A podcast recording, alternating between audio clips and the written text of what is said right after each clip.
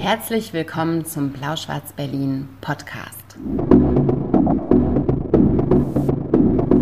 Wir sind Maria und Ludwig und heute reden wir wieder über unsere letzten Lektüren. Herzlich willkommen, ihr Lieben. Herzlich willkommen zu den äh, letzten Lektüren, den Folge ersten 36. im Jahr 2022, Folge 36. Wir haben äh, bei dieser Gelegenheit festgestellt, wir sind jetzt drei Jahre alt. Das war sehr schön. Happy Birthday to us. Drei haben wir Jahre. schon, das haben wir Jetzt schon sind wir russisch, schon trocken. russisch befeiert. Ja, genau, das, haben wir schon, das können wir schon Aus sehr gut laufen, erste raus. Sätze sprechen.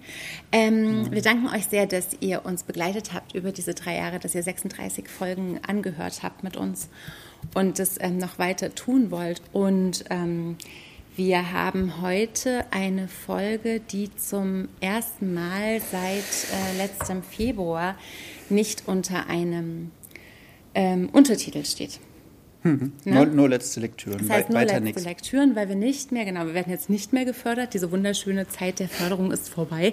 Ähm, Das Champagnerleben. genau, und deswegen hatten wir letztes Jahr ja den Untertitel Erste Texte. Neue. Neue Texte, erste Stimmen. Ihr wisst schon, Debütautorinnen haben wir besprochen, noch und nöcher. Und jetzt haben wir den großen Luxus, auch mal ein bisschen in den Regalen graben zu dürfen und zu gucken, was da vielleicht noch Ungelesenes geschlummert hat. Mhm. So. Und was ich euch, oder Endlich was. noch mal Hesse lesen. genau, endlich, endlich nochmal unterm Rad. Ähm, was wir euch auch bitten wollten an der Stelle, wenn ihr möchtet, dann, weil im Vergleich zu einem tollen Stipendium, es gibt ganz wenig, was so toll ist wie ein schönes ähm, Stipendium von der Berliner Senatsverwaltung. Vielen Dank nochmal dafür. Das war wirklich ein sehr luxuriöses Leben in Saus und Braus. Deswegen gibt es heute auch keinen Alkohol mehr, weil das vorbei ist. Aber was fast genauso cool ist, ist, wenn ihr diesen Podcast bewertet. Und zwar auf dem Medium, auf dem ihr ihn hört. Oder auf der, genau. Also wenn ihr einfach eine Bewertung abgebt, wenn euch dieser Podcast gefällt, dann ist es was, was uns tatsächlich wahnsinnig viel bringt, weil ein gut bewerteter Podcast steigt im Ranking bam, bam, bam, bam, bam, nach oben. Und ähm, viele Leute denken, oh, Maria und Ludwig machen tolle Sachen, lass uns denen mal Grauburgunder schicken. Zum Beispiel. Genau, und dann können wir endlich wieder Grauburgunder trinken. In dieser Folge können wir uns das nicht leisten, deswegen trinken wir heute alkoholfrei. Nee, wir können ja mal die Wahrheit sagen. Das war deine dumme Idee. Das musst du jetzt mal zugeben. Du hast gesagt, wir trinken im Januar kein Alkohol. Und dann habe ich gesagt, okay. Also an diesem einen Tag im Januar. Heute. Nee, das ist der Hälfte. Ja, und jetzt äh, sind wir, machen wir das, was man einen Dry January nennt. Das wusste ich vorher auch nicht, dass man das so nennt, aber das machen viele Leute und wir machen es jetzt halt auch. Wir sind solche Hipster. Ja, und du trinkst, sag kurz, was du trinkst. Jever Fun.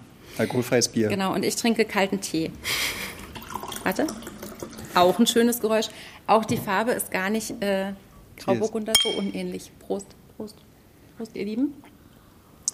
Mit der macht sogar nüchtern seinen Spaß. Ja, ich bin noch nicht so richtig überzeugt.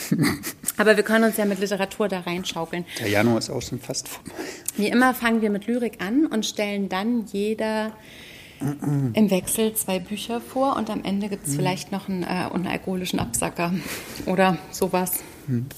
Na, was hast du für Lyrik mitgebracht? Du bist nämlich dran. Der äh, Januar 2022 fängt mit deiner Lyrik an. Welch Ehre.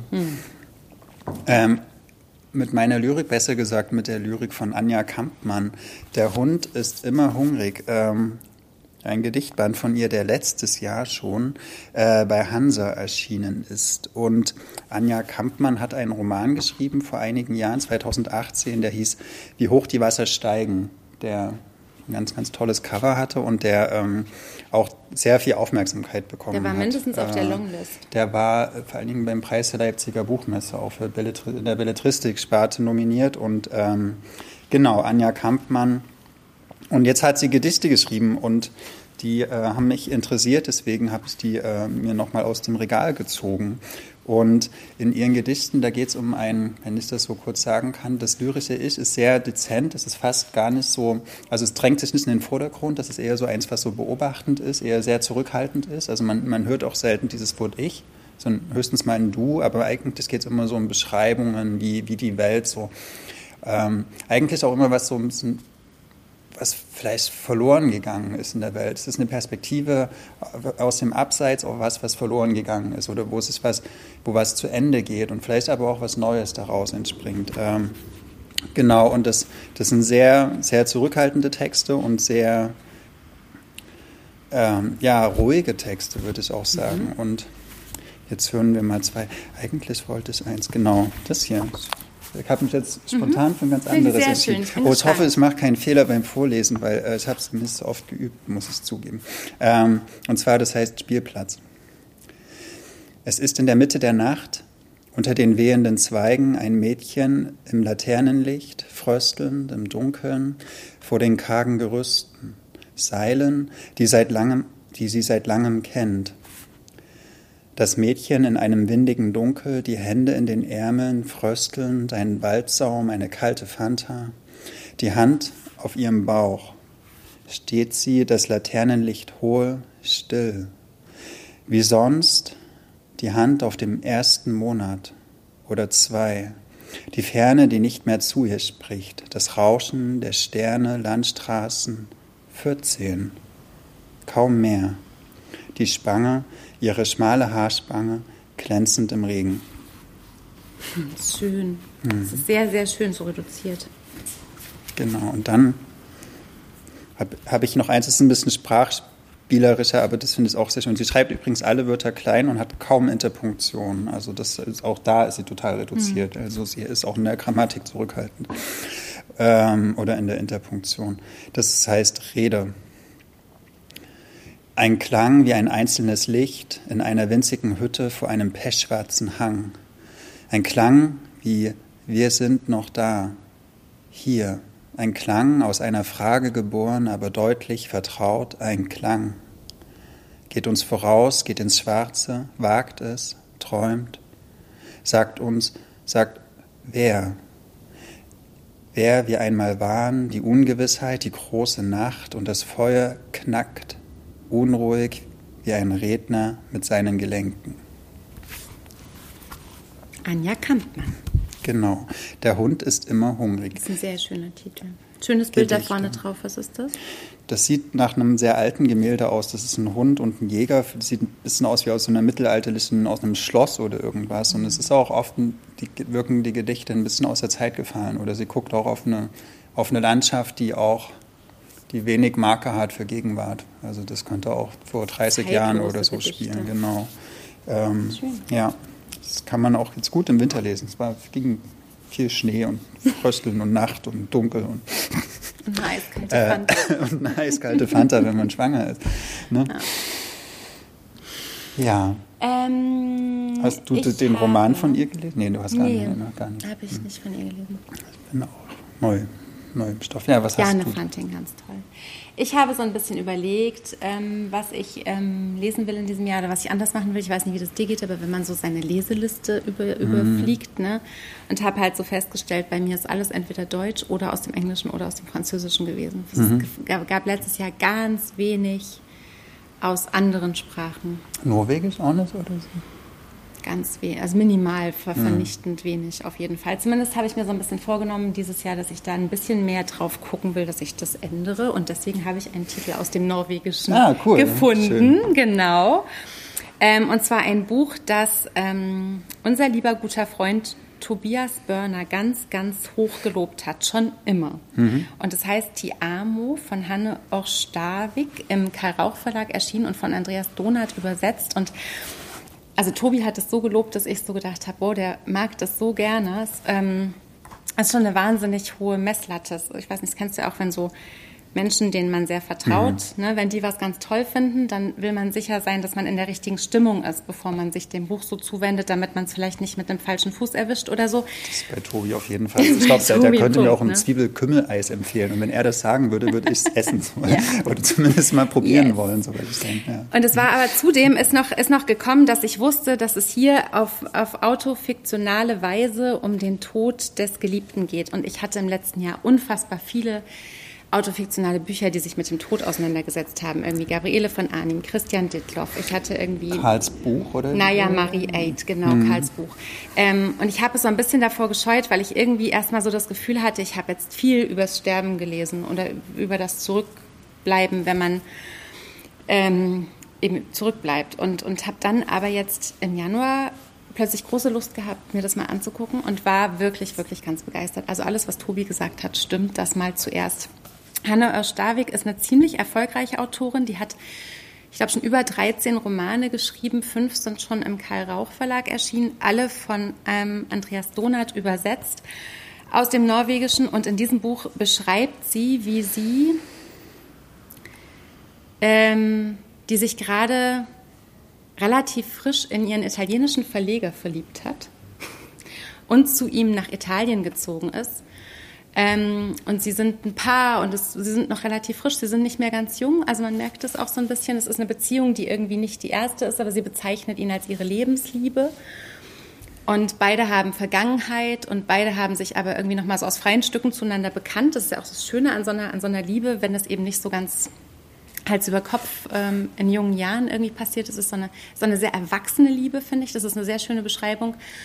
Und er ähm, bekommt Krebs und wird eben sterben. Und sie setzt sich hin und schreibt innerhalb kürzester Zeit, und das hat sie auch geschrieben, während er noch lebte, darüber, was das eben mit ihr macht, was das mit dieser Beziehung macht, wie sie aber auch zum Teil eifersüchtig auf diese Krankheit ist, wie sie ihn mhm. beobachtet wie sie versucht, irgendwie die Zeichen zu deuten und trotzdem irgendwie ihr eigenes Leben weiterzuleben, wie er zum Beispiel, obwohl er sich eigentlich mit Schmerzmitteln zudröhnen muss, also es ist auch ein unheilbarer Krebs, es wird irgendwie nichts mehr nichts mehr gut werden, aber wie er trotzdem irgendwie sich aufrafft mit letzter Kraft, täglich in den Verlag geht, wie er dann nach Hause kommt, eigentlich zusammenbricht, sich nur noch ins Bett legen und schnarchen kann, wie sie auf sein Schnarchen hört und, und, und froh ist, dass er irgendwie wieder da ist und, und trotzdem aber versucht irgendwie weiterhin ihr Leben irgendwie nicht komplett in dieser Krankheit versacken zu lassen, wie sie morgens mhm. irgendwie zum Sport geht, wie sie irgendwie zwei Stunden im Fitnessstudio ist, wie sie dann versucht zu schreiben, wie sie ihm was zu essen macht, wie sie wieder an den Schreibtisch geht. Ganz, ganz ruhige, zarte, alltägliche Beobachtungen, ganz große ehrliche Momente. Also wenn sie zum Beispiel beschreibt, wie sie dann auf eine, auf eine Lesereise nach, ähm, ich glaube, Lateinamerika fährt, weil da eine Buchmesse ist, zu der sie eingeladen wurde, eigentlich mit ihrem Verleger zusammen. Er hat dann aber einen Schub und ist so krank und kann auf keinen Fall mitfahren. Und sie fliegt dann aber abgesprochenerweise mit ihm doch und ähm, hat dann dort einen Flirt. Doch mit ihm, nein, ohne, nee, ohne sie, ihn. Genau, ohne ja, ihn. Okay. Also sie hat mit ihm abgesprochen, dass sie ohne ihn fliegt, ja, okay.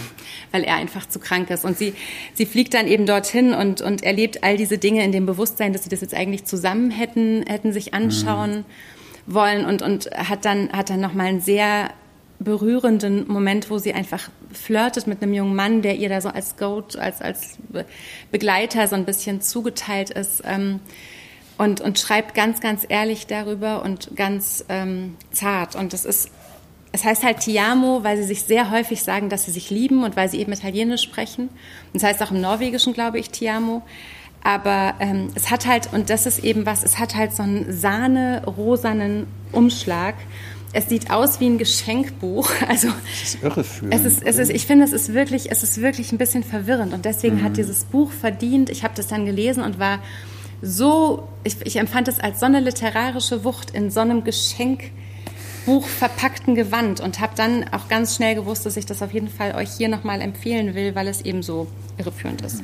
Aber kannst du dir irgendwie erklären, warum der Verlag sich entschieden hat, das in so einem äh, pastelligen Rosa zu machen? Ich weiß, dass der Verlag, also zum Beispiel, ich weiß gar nicht, wie das heißt, aber diese, diese, diese strukturgefaltete Papiertechnik, mhm. ne, dieses das so bisschen aufgeraute, wie so büttig, ja, ja. ne, das macht der Karl Rauch Verlag ja mhm. immer. Die kriegen jetzt gerade so ein bisschen ein neues Design, behalten diese Papierstruktur zwar bei, aber es werden so, also es wird nochmal farbiger, es ist nicht so ganz einfarbig. Ähm.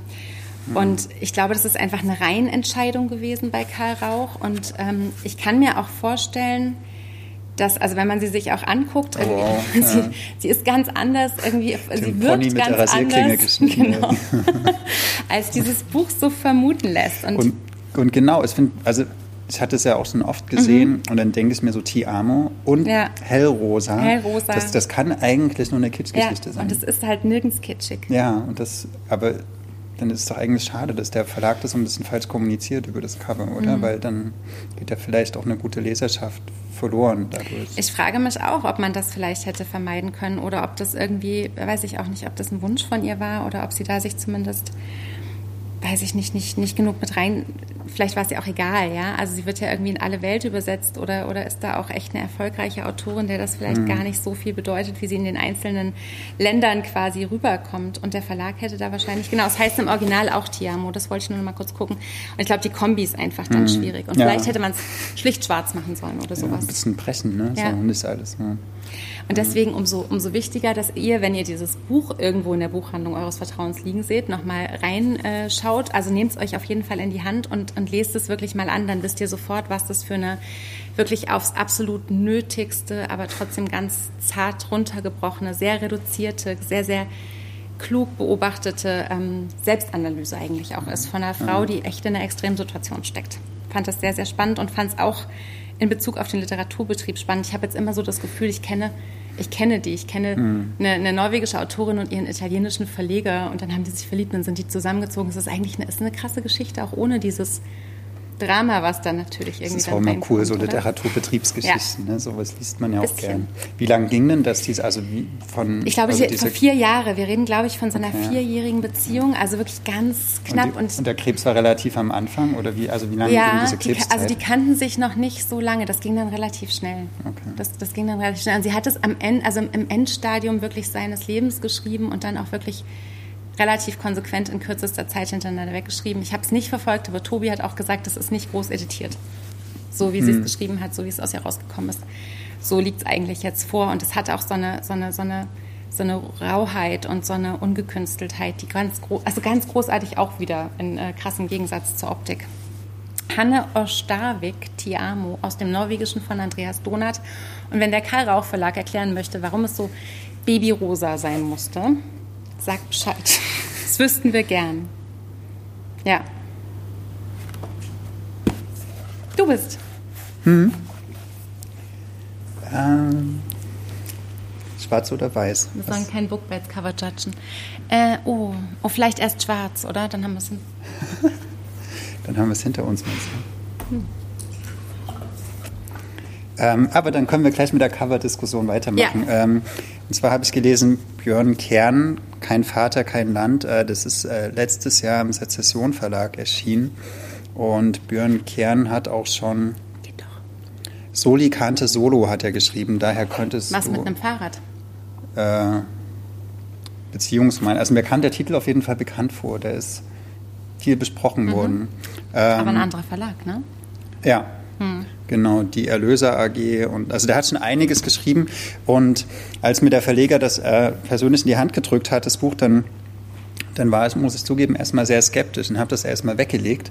Ähm, und zwar aus einem ganz einfachen Grund, weil das, also ihr jetzt, die ihr zuschaut, seht, das ist halt ein sehr schwarzes Cover und dann ist mit roter und gelber Schrift halt der Name und der Romantitel drauf und also es ist halt schwarz-rot-gold. Aber daran ähm, würde ich gar nicht denken. Doch, also bei ja? mir werfen diese drei drei Farben. Noch diesen Baum. Genau, und dann gibt es noch einen weißen Baum. Aber ich habe so dieses, für mich hat das hm. sofort so eine Deutschland, also oder so Deutschland-Flaggen-Assoziation äh, aufgerufen und da bin ich immer erstmal abgeneigt, muss ich ehrlich zugeben. Ich bin nicht so ein Deutschland-Flaggen-Fan. Vielleicht. Bin ich auch nicht, aber dieser, es hat es bei mir trotzdem ja, nicht. Äh, nee, ich war irgendwie erstmal so, so, so skeptisch so, hm. und habe jetzt gedacht, will ich jetzt eine, eine Geschichte lesen, die so die so auf irgendwas so Deutsches hinweist. Ja, ja äh, ne? genau. und, ne? ähm, aber jetzt habe ich es doch nochmal in die Hand genommen und bin sehr froh darüber, dass ich es in die Hand genommen habe. Ähm, weil das ein sehr, sehr tolles Buch ist. Also mich hat es wirklich... Trotz des äh, Ja, genau. Also es war nur halt diese Deutschland-Assoziation, die so im ersten, in der ersten Sekunde, ihr kennt das ja, wenn man so ein... Ähm, so ein, so ein so auch in der Buchhandlung steht und so ein das erste, so in der ersten Millisekunde so ein Cover sieht, dann, dann passieren im Kopf schon so Prozesse, die das sofort so Ja oder Nein. So. Mhm. Und, und da kam bei mir halt erstmal Nein. So. Und jetzt aber über den, wenn wir dann nochmal so einen zweiten Impuls hatten und das mal genauer anguckt, dann lassen sich doch Schätze entdecken. Ähm, genau, es geht in dem Buch um einen Mann, ähm, der durch eine Landschaft läuft, die wahrscheinlich äh, so, der nennt das immer so Luch, also das ist so eine Art äh, Landschaft wie so nördlich von Berlin, in, in so, also westlich vom Oderbruch, also relativ flach, so eine moorige Landschaft, viele kleine Flüsse und sowas. Und da läuft er, der, dieser Mann, äh, mit seinem Sohn, der ungefähr fünf ist, durch eine Landschaft und äh, die Landschaft ist völlig vergiftet. Also da, da, das wird auch immer wieder erzählt, dass da ähm, so eine große Fabrik auf der anderen Seite des Flusses ist. So und die, genau, und die, und die schütten irgendwas in den Fluss und deswegen verenden die Tiere alle, die haben alles blaue Zungen und die sind dann giftig und man darf nichts essen und sowas und die, man, und die Tiere so müssen irgendwie alle erschossen werden und sowas und, und er flieht aus einer Stadt und in dieser Stadt, das wird so ganz am Rand so erzählt, da, das, da geht das Leben so irgendwie so weiter. Also da kann auch noch, das Internet funktioniert noch, sein Handy geht noch, ähm, der hört von irgendwelchen Nachrichten, von irgendwelchen Unfällen auf der A9 und alles. Ähm, also es ist so eine, so eine seltsame Stimmung zwischen eigentlich einer Jetzt läuft er durch eine Welt, die schon so wie untergegangen ist, die zerstört mhm. ist, wo, wo Menschen eigentlich nicht mehr existieren können, aber ganz am Rand flackert noch die Zivilisation. So. Ähm, aber er läuft weg von der Zivilisation. Er hat sein zu kleines Fuß. zu Fuß, genau. Er hat sein kleines Kind, das darf nirgendwo Wasser trinken, weil alles vergiftet ist. Ähm, die ganzen die ganzen Häuser sind verlassen, zum Teil äh, ganz frisch auch. Und die, also es ist eigentlich äh, ein bisschen so eine apokalyptische oder so postapokalyptische mhm. Landschaft, aber nur so halb. Ähm, und es gibt natürlich, also wenn man jetzt so daran denkt, ein, ein Vater läuft mit seinem Sohn durch eine durch eine Landschaft. Äh, genau, wo äh, und es geht um das nackte Überleben und wenn jemand kommt, dann müssen wir dem auch mal erschießen, weil mhm. sonst werden wir erschossen. Mhm. So, also diese ganz existenziellen Fragen, da denkt man natürlich an ähm, On the Road, McCarthy. Cormac McCarthy. Ähm, und, und diese Referenz hat es auch, also und damit spielt er auch, aber es ist eine lebendigere Welt als mhm. die von, von Die Straße. Ähm, und dann ist es ähm, ähm der Titel, der, der lässt auch darauf schließen, es, äh, er sagt an einer eine, eine ähm, Stelle, das ist kein Land für Kinder. Äh, also das spielt auch mit diesen, es ist kein Land für Kinder. Das spielt auch mit diesem Film von den Coen-Brüdern, glaube ich, hier No Country for Old Men. Mhm. Äh, und das ist halt kein Land für die Young, Young Men sozusagen. äh, genau, weil halt alles vergiftet ist. Und dann gibt es auch, und es ähm, und wird dann unglaublich. Weiß man, wo ähm, die hinwollen? Naja, die wollen erst Weg. Äh, erst gehen die so zum Hof seines Vaters, aber der Vater ist nicht mehr da, der war ein Jäger und ist aber dann ein bisschen durchgedreht und dann ähm, suchen sie diesen Vater, diesen, also praktisch den Opa des Kindes. So. Und, äh, und da, das macht das auch total spannend, weil sie sind eigentlich die ganze Zeit unterwegs und ein Großteil dieses Textes ist eigentlich so Nature Writing. Also er mhm. beschreibt immer wie ähm, ja, wie die Natur aussieht und hat ganz, ganz viele Wörter, die ich noch nie vorher gelesen habe, äh, die ähm, und beschreibt so die Natur und die ganzen Tiere und wie die alle heißen und die ganzen Gräser und sowas. Und, ähm, und, und gutes Nature Writing, und das finde ich immer wieder beeindruckend, wie die das machen, ist, dass man dass jemand so praktisch durch einen Waldweg langläuft und man denkt, das ist aber spannend. Also, hm. also das ist immer wieder krass, wenn einem das gelingt, mhm. dass man einen Waldspaziergang als spannend empfindet und dem über 100 Seiten folgt, weil es ist nicht viel, was da passiert. Ne? Aber es passieren auch unglaublich brutale Sachen. Also Achtung, Triggerwarnung, ich rede jetzt über ähm, Tiertötung. Ähm, der Vater äh, will halt vermeiden, dass dieses Kind mit irgendwelchen giftigen Tieren in Kontakt kommt. Mhm. Und dann ähm, wird auch sehr explizit geschrieben, beschrieben, wie, die, äh, wie er die tötet und wie der die auch aufbricht und wie er ähm, wie er die Organe entnimmt und welche er isst und welche nicht und in welchem Zustand. Und das Kind fragt dann, Papa, was machst du? und so, äh, weil das Kind kriegt immer nur Milch zu trinken. Weil das Kind äh, darf es nicht essen, aber er ja, darf es schon ja, essen, genau, weil oder die er, oder, ja, oder er brät das dann irgendwie und isst rohen Fisch und sowas. Also es ist auch eine unglaublich archaische äh, Lebensweise. Begegnen die jemandem? Äh, die begegnen vielen Leuten und Okay. manche sind gefährlich, manche nicht. Ähm, und es wird zum Schluss auch, gibt es einen totalen Knalleffekt. Also da- das kann er nicht machen, so boah, krass. Und ähm, also eine sehr, sehr spannende Geschichte. Und was, ist, was ich so als Hintergrund deute, ist halt ähm, so eine, also das ist es ja oft bei diesen auch so postapokalyptischen oder dystopischen Geschichten, dass es eigentlich eine, eine Zivilisationskritik ist. Also er erzählt darüber, ihr macht eure, eure ganze Umwelt kaputt, ihr äh, pumpt überall Gift hinein, ihr könnt, ihr, die, die, ihr könnt die Tiere nicht mehr essen, weil ihr die, die Landschaft verseucht. Ähm, ihr macht, dass dieses Land nicht mehr für Kinder ist. So. Also, Oder dass, die, dass eigentlich, also da gibt es so eine, so eine philosophische Frage auch, ähm, müsste ich jetzt eigentlich mein Kind erschießen? Bei dem, was hier da ist. So. Und, dann, und auf darauf läuft es so hinaus. Und das ist ja eine, finde ich, eine sehr große existenzielle Frage, vor der unsere Gegenwart auch so steht. So, ne? Wie hinterlassen wir unseren Kindern die Welt? Und, und dann gibt es aber auch diese ganz große Vaterliebe, aber dann rastet auch manchmal total aus und schreit das Kind an und dann mhm. weint das Kind ganz viel. Also das ist unglaublich rührend auch und ganz, ganz traurig und dieses Kind ist so unschuldig und muss dann mit diesem Vater, der irgendwie versucht durchzukommen. Mhm. Also es ist ähm, wirklich ein gutes Buch so für ähm, also so diese, diese Naturliebe und gleichzeitig diese kaputte Natur und diese Vaterliebe und ähm, ja, diese bittere Dummheit der Menschen, die das alles so zerstört, das äh, fand ich, habe hab auch die Straße echt gemocht. Also für Leute, die die Straße mögen von Cormac McCarthy, das ist, äh, es ist kein Epigonentum, sondern es ist eine gute, gute Gut deutsche deutsche Adaption vielleicht. So. Ja, ich finde auch, das hätte, das, das braucht diesen Deutschlandbezug nicht. Das hätte auch in im mittleren Westen der USA spielen können. Das ja. hätte auch in Russland spielen können, weil es geht, die Landschaft ist überall verseucht auf der Erde von mhm. den Menschen. So, das hätte auch in Afrika spielen können. So, da, das, da, da würden vielleicht die Gräser anders heißen und da würden Antilopen statt Rehe. Aber es ist natürlich aber, viel, viel besser, wenn es hier stattfindet, weil wir es mhm. dann nicht mehr so weit wegpacken können. Also ich weiß nicht, es ging mir bei Stefanie Vorschulte so, da blieb das ja so vage, in welcher Zeit, in welchem Land. Es war ja auch so ein Kind, was durch so eine wie so postapokalyptische Welt mhm. ge getrieben wird. Und da habe ich auch so gedacht, das ist eigentlich ganz gut, dass man sich einreden kann, das ist nicht hier und das ist nicht jetzt. Und wenn du quasi so Verweise hast, die zeigen, es ist aber schon hier und es ist mhm. bald auch. Das macht ja beim Lesen, finde ich, auch nochmal was anderes, als wenn du ja. New York Ghost liest oder sowas. Das ja, das macht es irgendwie noch bedrückender. Mhm. Die Verbuttung der Karauschen. Ah. so, so was sagt er. Karauschen sind irgendwelche Fische, Verzögerte ne? Laichreife bei der Marene und die Verbuttung der Karauschen. Sich nicht mehr verpuppende Larven der Zuckmücke. Aber das bedeutet, die Karausche wird buttig, also wie so ein Butt. Ja. Die Verbuttung. Du als alte ähm, Fischerin. Butt-Spezialistin. Ich als alte Butt-Spezialistin. Ne? Bei mir klingelt da was. Das stimmt. Ja. Die Verbuttung der Karausche. Schön. Sowas schreibt Hast du nachgeschlagen oder wusstest du Karausche? Äh, nee, wusste ich nicht. Ja kennen. Dieser Schockmoment kurz vor Ende, Leute, ey, das ist, ihr müsstet aber den ganzen Rest, Rest davor lesen, weil sonst Aber es ist natürlich nicht, auch nicht, nicht, nicht, nicht schwer zu machen. Das ne? sind jetzt, was sind 140 ja, Seiten? 140. Das, das kann, da kann man drauf hinarbeiten. Lest ihr an einem Wochenende. Und äh, den Sezession Verlag kann man eh immer lesen. Tut euch den Gefallen. Kein Vater, kein Land von Björn Kern. Björn Kern.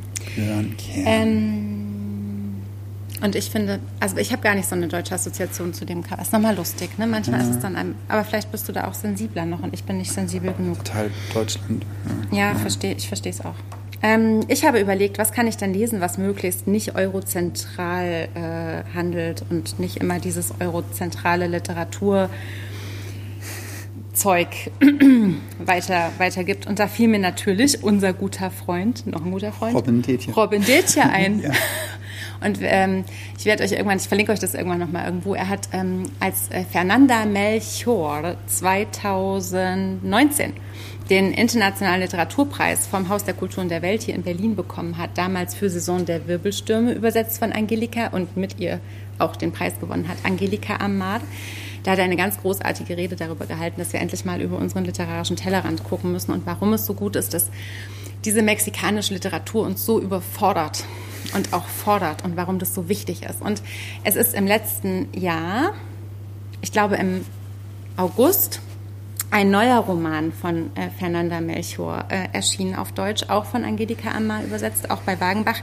Der heißt Paradise und ich habe ihn ähm, mit Absicht sehr weit weg auf meinen Stapel gelegt, weil ich nämlich wusste, dass mich das überfordern würde und ich dachte, boah, ich habe ja schon mal eine Fernanda Melchior geschafft und vielleicht reicht das für ein Leben. Das hat mich sehr gefordert tatsächlich, aber als ich jetzt eben meine Leseliste angeguckt habe und gesagt habe, ich will irgendwie über diesen über diesen deutschen Tellerrand lesen, da fiel sie mir dann wirklich so wieder in den Schoß.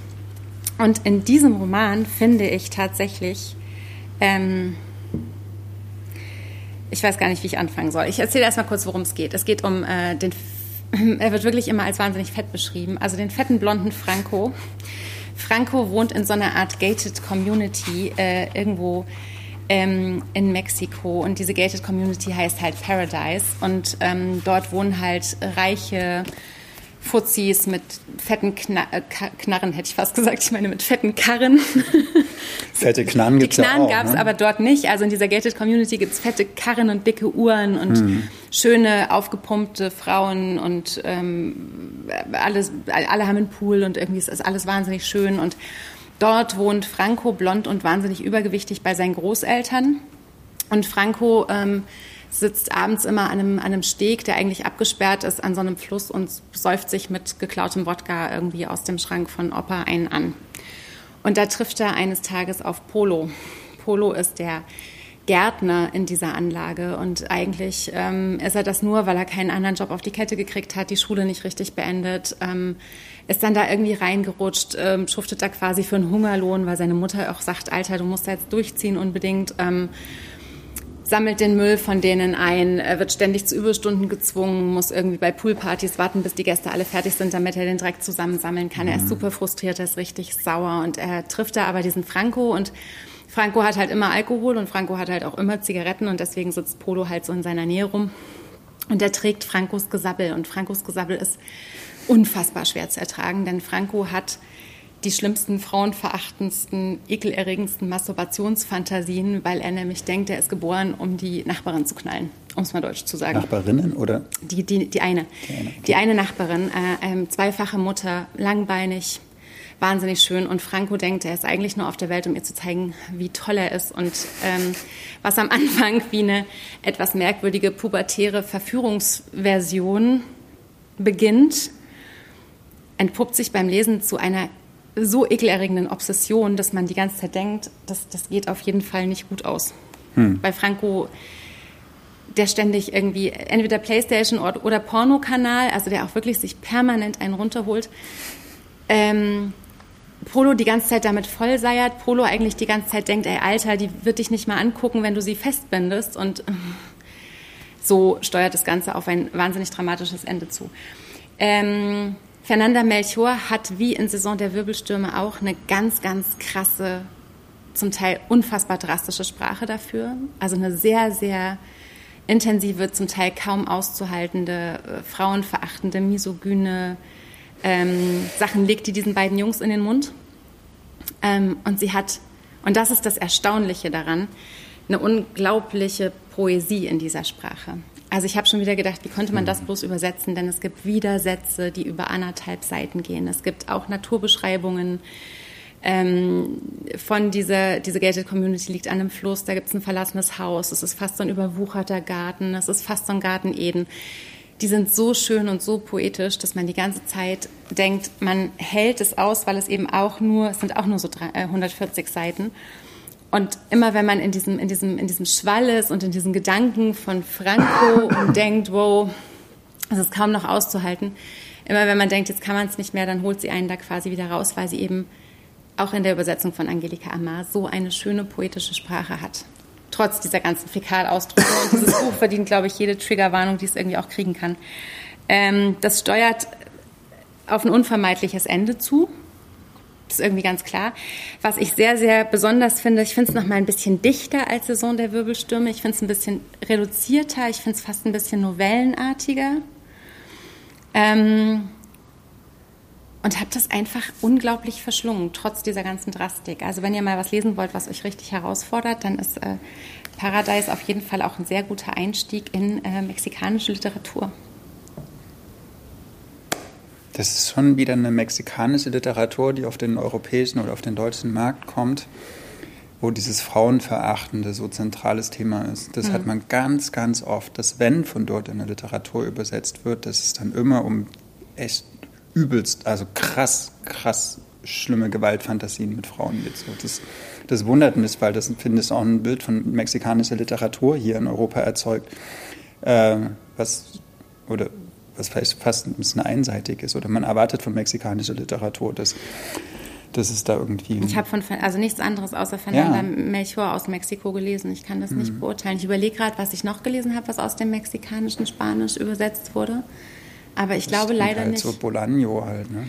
Ja, Dieses, aber ich glaube, dass uns das halt einfällt, zeigt vielleicht auch, ich weiß nicht, wenn wir jetzt irgendwie sagen könnten, Bolaño ist, ist ein mhm. naheliegender Vergleich, obwohl mhm. es nicht zu vergleichen ist, finde ich. Aber das ist halt der Quotenmexikaner, den man kennt. Mhm. Oder der, ne, also der, der quasi einem sofort einfällt. Aber ich weiß nicht, ob Die Verbrannten habe ich, glaube ich, noch gelesen. Ja. Davon, das glaube ich bei Kunstmann meistens. Ja, schwarzes Cover. Ja, da ging es um Geflüchtete, die.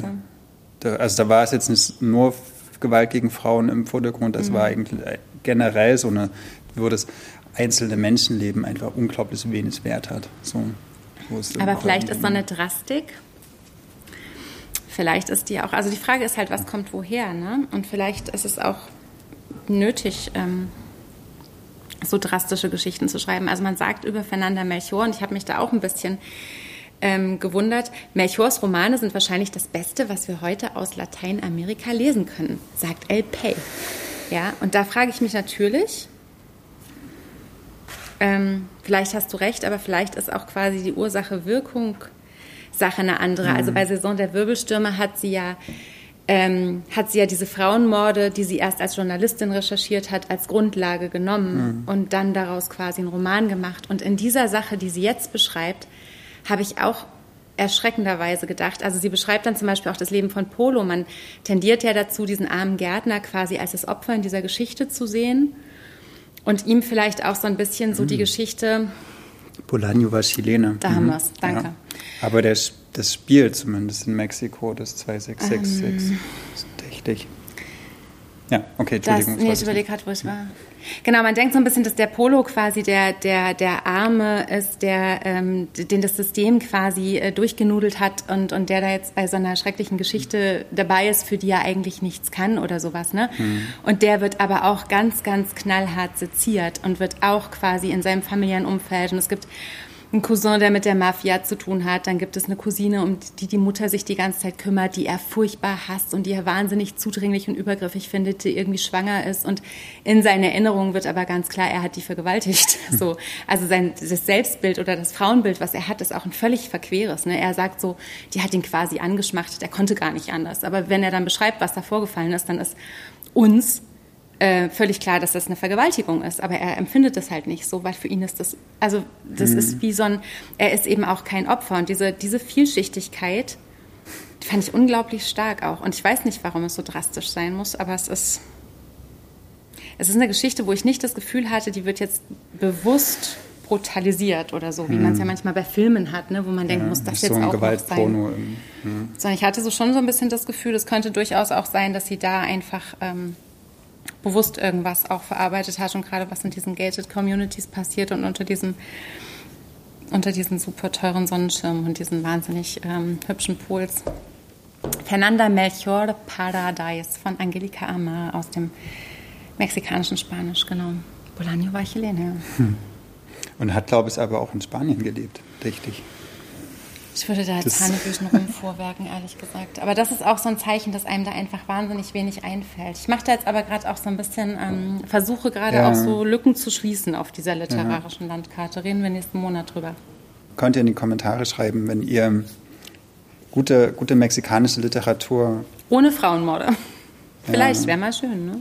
Weiß es nicht, vielleicht ist das ja auch eine Gesellschaft oder eine Welt. Und ich meine auch gar nicht mal nur Mexiko. Ich glaube, mhm. das kann man auch äh, auf andere Länder Lateinamerikas noch äh, beziehen, ähm, dass es einfach eine Welt ist, in der die, die auch unglaublich brutal ist. So. Auch in Kolumbien oder mhm. Ecuador oder sowas, wo es halt wirklich nicht leicht ist zu leben, im Gegensatz zu hier in Westeuropa. So, wir versuchen so. jetzt lauter zu sprechen. Worüber wir reden wir lauter, lauter äh, über Eileen Miles, Chelsea Girls. Ähm, das habe ich auch endlich mal gelesen. Das hat mich schon so lange angeguckt. Ähm, die guckt bei auch mir, schön. bei mir im Regal. Und weißt du, was letztendlich der Impuls war, dass ich es jetzt äh, endlich mal in die Hand genommen habe? Ich habe nämlich... Äh, nee, ich habe über die Feiertage Trost gelesen von Hannah mhm. Engelmeier, was du letztes Jahr mal empfohlen mhm. hattest hier. Ähm, da liest man ja entweder das oder Adorno danach. Genau, nee, warte mal, es gab sogar noch eins, wo ich Bock hatte. Das war ja. nicht Adorno. Was war es äh, noch? Ah, weiß es nicht mehr. Aber, uns wieder ein. Genau, aber auf jeden Fall schreibt sie halt auch über Eileen Miles und über Pastor Wallace. Stimmt, David Foster Wallace, den, den wollte ich danach ja. noch lesen. Ja, das kommt vielleicht auch noch. Also es kann sein, dass in einer der nächsten Folgen, letzten Lektüren müsst ihr mein David Foster Wallace Geschwafel anhören. Ähm, aber Hannah Engelmeier schreibt in, in Trost ähm, über Chelsea Girls und darüber, dass sie eigentlich immer nur bis zum zweiten Kapitel liest. Das äh, heißt, äh, nein, bis zum vierten ähm, Light Warrior heißt es auf mhm. Englisch. Lichtkriegerin auf Deutsch, ähm, also auf Seite 31, um euch das mal zu verdeutlichen. Also sie hat immer nur so, ja, ungefähr so bis hierhin gelesen. ähm, und dann hat sie aufgehört, weil sie da schon so geflecht war von dem, was sie geschrieben hat, dass, äh, äh, dass das gereicht hat. Ich habe das in der deutschen Übersetzung gelesen von Dieter Fuchs, ähm, original aus dem Amerikanischen. Eileen Miles. Ich äh, muss vielleicht, bevor ich jetzt weiterrede, zwei Sachen sagen. Das erste ist, es kann sein, dass ich äh, gleich über sexuelle Gewalt rede.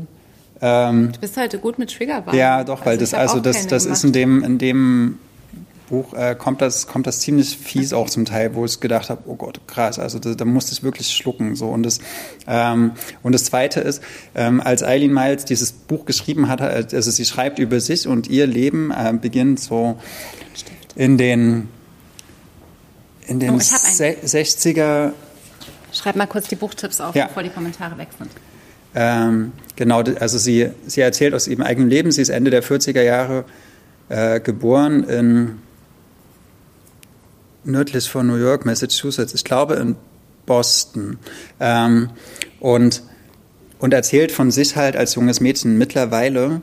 Äh, ist sie eine non-binäre Person. Also das ist auch ein bisschen schwierig, weil ich habe sie in dem Buch immer so als, als weiblich wahrgenommen, mhm. aber wenn ich jetzt über sie rede, müsste ich eigentlich äh, von ihr als they reden. Ähm, deswegen, ich hoffe, ich kriege es jetzt die ganze Zeit immer so okay. hin, dass ich äh, entweder Eileen Miles oder they sage, aber hier spricht sie von sich noch als Mädchen, beziehungsweise als junge Frau, beziehungsweise auch als ältere Frau. Ähm, und genau, und sie wächst da in, in dieser... Äh, Stadt an der Ostküste, ich meine, es ist Boston äh, auf, ähm, wo halt diese große, wichtige Uni ist. Ich meine, es ist Harvard. Äh, und sie geht aber nicht auf diese Uni. Sie kommt so aus diesen katholischen, eher ärmlichen Verhältnissen und sowas und wächst da auf in den 50er, 60er Jahren und schreibt darüber, so wie sie mit ihren worüber sie mit ihren Freundinnen geredet hat und wenn sie verknallt ist, wie das in der Schule eigentlich läuft. Also am Anfang habe ich so gedacht, hä, was ist denn das für, was sind denn das so für Teenager-Geschichten und wie belanglos eigentlich. Aber ich bin dran geblieben, weil irgendwie hat sie es geschafft, das ist spannend zu erzählen. Und dann springt sie auch ein bisschen in den Zeiten und dann ist sie so in, in so eine ähm, in, in, New York in so queeren Bars, weil sie dann ihr eigenes Lesbischsein entdeckt und das auch endlich mal zulässt, so dass sie, dass sie sagt, okay, es ist oder es ist okay, Frauen zu lieben und dann gibt es halt spezielle Bars und dann erzählt sie, wie die Butch und die Femme und mit wer jetzt, mit wem und sowas und das ich habe eine gute Freundin, die geht hier in Berlin immer oft in die Olfe. ich habe hab das sehr, sehr wiederentdeckt, so diese, diese, Geschichten, so dieses, dieses ähm, ah, welche war jetzt mit, mit wer schon zusammen und wie, wie, offen ist die Beziehung und darf man da rein und das ist so die zweite Nebenbeziehung und bla bla bla. Und von wann? Äh, von wann? Also genau, wann, und das halt so in den 60er, 70er Jahren so. Und also zum Teil auch erzählt sie von einem New York vor, ähm, vor der äh, also oder so während dieser Hippie-Bewegung, aber auch so dann wie Andy Warhol und so, also eigentlich noch ein Stück davor. Und dann hat sie, ähm, entdeckt sie aber auch, oder wird sie halt eine, eine, Dichterin, also sie schreibt immer viel und, ähm, und hat dann auch Lesungen, hat einen Verlag, dann später in auch 70er, 80er, äh, wo dann zum Beispiel äh, Allen Ginsberg zu einer Lesung kommt und dann will er ihr Buch signiert haben und sie sagt, ah, scheiße, was schreibe ich denn jetzt bei Allen Ginsberg in das Buch? Und, und überlegt so fünf Minuten so hyper aufgeregt und dann sagt er so, schreib halt irgendwas. Ich kann dir es auch nochmal später geben. Man, jetzt, ich mein, hallo, ich will nach Hause. So. Können wir genau. mal weitermachen. Äh, das ist ganz süß, aber gleichzeitig schreibt sie halt auch, ähm, wie, sie, wie sie ganz, ganz oft also Geldnot hatten, dann sagt sie, okay, sie hat noch zwei Dollar jetzt übrig und ähm, hat totalen Hunger und was macht sie? Sie kauft sich halt eine Packung Zigaretten und zwei Bier davon mhm. oder sowas. Also es, ähm, es ist auf jeden Fall kein Buch, was man im Dry January lesen mhm. sollte, weil sie trinkt eigentlich auf jeder Seite. So, sie, sie säuft die ganze Zeit. Sie hat ein sehr ähm, destruktives Verhältnis zu ihrem eigenen Leben. Und das kommt vielleicht auch daher, weil sie in diese, diese Gesellschaft, in die sie hineingeboren wurde, ist sie als queere Person, als Dichterin, als eine, die, naja, die, die lehnt sehr viel Gesellschaft ab und damit auch irgendwie sich selbst so und das macht sie halt, das, äh, oder das äußert sich in diesem sehr selbstzerstörerischen äh, Verhalten. Da gibt's, äh, das ist auch, es ist auch witzig, weil die so brutal ehrlich schreibt. Ähm, aber es hat in den letzten drei drei Tagen allerhand Drogen eingepfiffen, was eine weitere Angewohnheit ist, der ich nachgehe. Wenn ich meine Angewohnheiten nicht auf die Reihe kriege, wenn ich nicht alles allein sein kann, also nehme ich viele Drogen und trete gnadenlos auf mich ein, um die Dinge voranzubringen. Ähm, Sowas schreibt sie halt. Also, mhm. und, und es geht immer darum, wie sie auch morgens mit einem Kater aufwacht. Und dann denkt sie, ah, was mache ich denn jetzt? Und dann fängt sie halt erstmal wieder an zu trinken, weil dann hört der Kater auf besser, und sowas. Ne? Und, dann, ähm, und ihre Beziehungen, die sind aber auch alle so. Also die nehmen wirklich, wirklich viele Drogen alle. Und, mhm. ähm, und das ist so, ein, so, eine, so eine Erzählung von einem queeren Subkultur New York, was ich so vorher noch nicht kannte. Also vielleicht, es geht dann auch so in diese Richtung, vielleicht wie Patti Smith und äh, sie macht, wird auch von Robert Mapplethorpe, mm, Mapplethorne, äh, Mapplethorne. Danke, äh, fotografiert und ähm, und es macht total Spaß mit ihr durch, durch, diese Bars zu ziehen, aber dann erzählt sie auch, ähm, wie sie so als 14-, 15-jährige Mädchen, Mädchen halt die, die Jungs so entdeckt. Und die Jungs sind alle zwei, drei Jahre älter. Und dann ähm, haben die diese Partys da in, in diesen Boston oder da irgendwie diesen kleinen, kleineren Städten da nördlich von New York. Und, äh, und dann werden diese Mädels halt abgefüllt und dann werden die halt hoch in ein Zimmer genommen und dann kommen halt sieben oder zehn oder zwölf Jungs mhm. rein und dann gibt es halt eine Gruppenvergewaltigung und am nächsten Tag quatschen die Jungs wieder mit denen und sowas. Und, oder, mhm. ähm, wenn die halt ein Bier wollten, mussten sie blasen und sowas. Und, und es war so für die, äh, für die Mädchen in dieser Zeit relativ, oder das, das war so üblich, dass auch die Jungs, die das gemacht haben, nicht geächtet wurden, so, sondern die waren am nächsten Tag sind die halt weiter so durch die Schule oder mhm. in die mhm. Bars gegangen und sowas. Und es gab keine Sanktionen. So. Die, ähm, also es ist eine, es ist auch eine ganz krasse Unterdrückungsgeschichte, die so, die so erzählt wird. Aber die, die nicht anklagend ist, sondern eher so beschreibend. Das war halt so zu der mhm. Zeit. Und naja, und wir, das war halt scheiße, es hat wehgetan und nach einer halben Stunde, okay, hat er mich halt wieder aus dem Auto rausgelassen, dann musste ich erstmal ein Bier trinken gehen. So.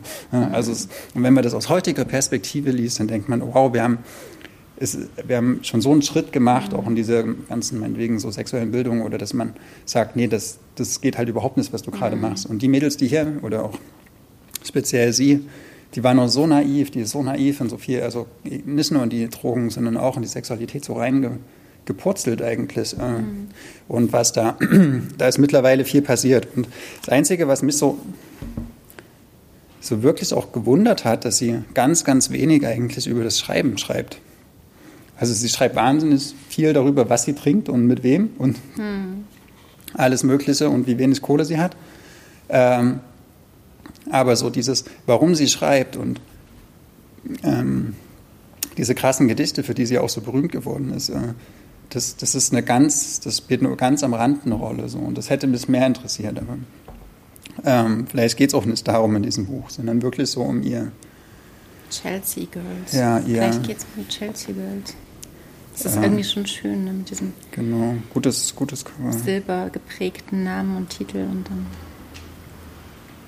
ich hätte das auf jeden Fall gerne noch ein bisschen länger gelesen. Das war wieder so ein Buch und die, die erzählt ganz assoziativ. Also es, das spielt man ein Kapitel in den 60ern, dann mal eins in den späten 70ern, mhm. dann wieder so fast 50er und dann ähm, oh ja, und dann erzählt sie auch von ihrer Tante zum Beispiel. Also die, äh, die lebt mit dem Onkel zusammen und die, beide ganz, ganz, ganz schwere Alkoholiker und irgendwann bricht der Onkel in der, in der Küche tot zusammen und die, die Tante sitzt im so äh, im Wohnzimmer auf dem Sofa und kann sich aber nicht mehr bewegen, weil die irgendwie so körperlich geschädigt ist, dass mhm. sie nicht aufstehen kann. Und dann sieht sie halt ihren toten Mann da mhm. und verhungert dann. Drei Tage später ist er auch tot. Aber die drei Tage hat sie ihn halt noch gesehen. Solche Geschichten werden da erzählt. Oder ihr Vater, der sich halt, der kommt als Veteran aus dem Zweiten Weltkrieg zurück, irgendwie schwer traumatisiert und säuft sich halt auch tot. Und das beschreibt sie auch, wie er sich tot säuft und wie er eigentlich versucht, noch Würde zu bewahren, aber es nicht schafft und wie dann in dieser Nachbarschaft in den 50er Jahren und ähm, wie man da als Mädchen aufwächst, wenn man so wild ist und eigentlich so anarcho unterwegs und queer. So, das ist schon zu der cool. Zeit. Also eine Entdeckung. Aus dem Matheson Seitz Verlag, Eileen Miles, Chelsea Girls. Übersetzt von Dieter Fuchs. Hast du mal die Gedichte von ihr? Nee, aber sollten wir alles machen. Die, äh also ich habe irgendwie nur vorgelesen bekommen auf guten, guten Veranstaltungen, zum Beispiel von unserer schon wieder Ach, stimmt, guten Freundin ja. Andrea Schmidt zum Beispiel. Die hat auch mal Gedichte von ihr gelesen. Ich fasse mich jetzt kurz, weil es Absackerzeit. Ist schon? Mhm. Habe ich so lange gequatscht? Nö. Haben noch ein bisschen. Ja? Zehn Minuten mindestens. Naja, aber du hast ja auch noch einen Absacker. Und ähm, da sind aber auch keine Gedichte Ach so, stimmt. Drin, da, da war, du hast da schon zwei Stimmen. Das habe ich jetzt gerade gedacht. Das ist noch. Nee, nee das wäre nicht. Das ist schon wirklich Absackerzeit, ja. Naja. Krass. Ähm, das nächste, was mir einfiel, ich, ich, ich, verfolge meine Agenda noch ein bisschen weiter. Das nächste, was mir einfiel, nach was ist so wenig ähm, Deutsch oder Englisch oder Französisch wie Mexikanisches Spanisch, kam relativ schnell, aha, da liegt noch was, das ist aus dem Mazedonischen übersetzt. Und ich dachte, oh, hau, das kenne ich doch, weil Benjamin Langer der Rumena Bujarowskas Stories übersetzt hat, hat nämlich auch für Gogolz Die Quecke von Petre M. Andreewski übersetzt, die ich ganz, ganz großartig finde. Und deswegen habe ich mich schon mal mit dem sehr historischen Mazedonien beschäftigt, vor langer, langer Zeit. Genau, sehr historisch, die Quecke. Meine auch Damen von Benjamin Langer übersetzt. Wunderschönes Cover. Und im März ist bei Surkamp ein Erzählband erschienen von äh, Rumena Buscharowska, die ist ähm, 81 in Skopje geboren und hat elf Erzählungen geschrieben, die mein Mann, als mein Mann äh, zusammengefasst äh, worden sind in diesen Bändchen und die eben alle tatsächlich von Männern handeln, von Frauen in toxischen Beziehungen, von, also was heißt toxisch? Meistens sind sie, viele sind einfach nur dysfunktional und wahnsinnig lieblos. Es gibt irgendwie, ähm, es sind relativ viele Mittelschichtsbeziehungen, die da beschrieben werden, irgendwelche nervigen Gynäkologen, die denken, sie sind eigentlich die größten Künstler der Welt und malen irgendwie riesige Vaginen und stellen die in ihrer Wohnung aus und die Frau denkt die ganze Zeit nur, boah, wieso bin ich mit so einer Pfeife verheiratet und kann sich aber auch irgendwie nicht so wirklich befreien. Ähm, es gibt aber auch einen ganz, ganz krassen Blick auf Kinder in toxischen Beziehungen und darauf auch, was das mit der Frau und dem Muttersein macht wenn du eigentlich super unzufrieden in deiner Ehe oder in deiner Beziehung bist und wie oft du das auch auf die Kinder mhm. überträgst oder wie oft du dann einfach, also es gibt wahnsinnig beklemmende, also es ist wie in jedem Erzählband, es gibt irgendwie Erzählungen, die dir ganz, ganz nah gehen, wo du denkst, boah, daraus bitte ein Roman, dann gibt es aber welche, die sind nur gut und selbst die, die nur gut sind, ähm, sind irgendwie echt eine Bereicherung. Es gibt eine Geschichte von einer Frau, die zum Beispiel ihre kranke Tochter, die einen Unfall hat, nicht in die Klinik bringt, weil sie ihrem Mann nicht beichten will, dass die ähm, ihr quasi ähm, einen Unfall hatte, während sie darauf aufgepasst hat, dann stirbt diese Tochter halt. Und es gibt eine, eine Mutter, die ihren Sohn so verabscheut, also die den so hasst, dabei ist er irgendwie klein, aber ähm, und, und eigentlich äh, denkt man unschuldig, aber äh, Romena Buscharowska schafft es, das so zu drehen, dass man am Ende denkt, dieses Kind ist diabolisch. Also selbst ich war mir ganz kurz nicht sicher. Und ähm, das sind also alles Erzählungen über ähm, gescheiterte Beziehungen oder Beziehungen, die möglichst bald scheitern sollten und das, was sie quasi in Familien machen. Sehr interessantes ähm, Buch aus dem März 2021. Kann man gut zu jeden Abend zwei lesen. Super Cover, finde ich. Ist auch so ein bisschen an dieses, ähm, also ich habe das Original mir auch nochmal mhm. angeguckt. Ne? Das sind auch so, so ähm, für den Podcast, also Bilder von einem Mann, ein Bild von einem Mann, ein Porträt von einem Mann, dessen Gesicht man eben nicht sieht, so dass man sich eben auch klar macht, das könnte halt eigentlich da könnte man viele Männergesichter rein mhm. Bisschen wie Thomas oder reindenken. So eine Malerei, ne? Aber meinst ja. du, das, das Original ist mit den Streifen da drauf? Nee, das Original hat einen Streifen über den Augen. Also es ist ah, nicht, okay. also genau, ach, das Originalbild äh, mhm nach einer Idee von Henrietta Harris unter einer Verwendung eines Gemäldes von William Orpen 1923. Ah, Bin mir sicher, da haben sie quasi äh, hinterher noch drauf rumgefuhrwerkt. Romena Buscharowska, Mein Mann aus dem Mazedonischen von Benjamin Lange. Wie gut, dass man jetzt im Januar so ein bisschen Zeit hat, so diese älteren gut, Sachen oder? aus dem Regal nochmal zu ziehen. Ja. So, das finde ich. Äh hast du, hast du, ähm, hast du abgewogen, ob du, also wir konnten ja vieles können wir noch nicht besprechen, weil es noch erscheinen ja. wird auch, ne? Das muss man auch mal sagen. Ich wollte, ähm, warte, Bruno, nee, Daniel Schulz, ähm, wir waren die Brüder besprechen. Das erscheint in vier Tagen im Hansa Verlag. Musst jetzt leider noch warten. Habe ich gedacht, ah, das, weil das, das damit habe ich mich viel beschäftigt in letzter Zeit. Hm.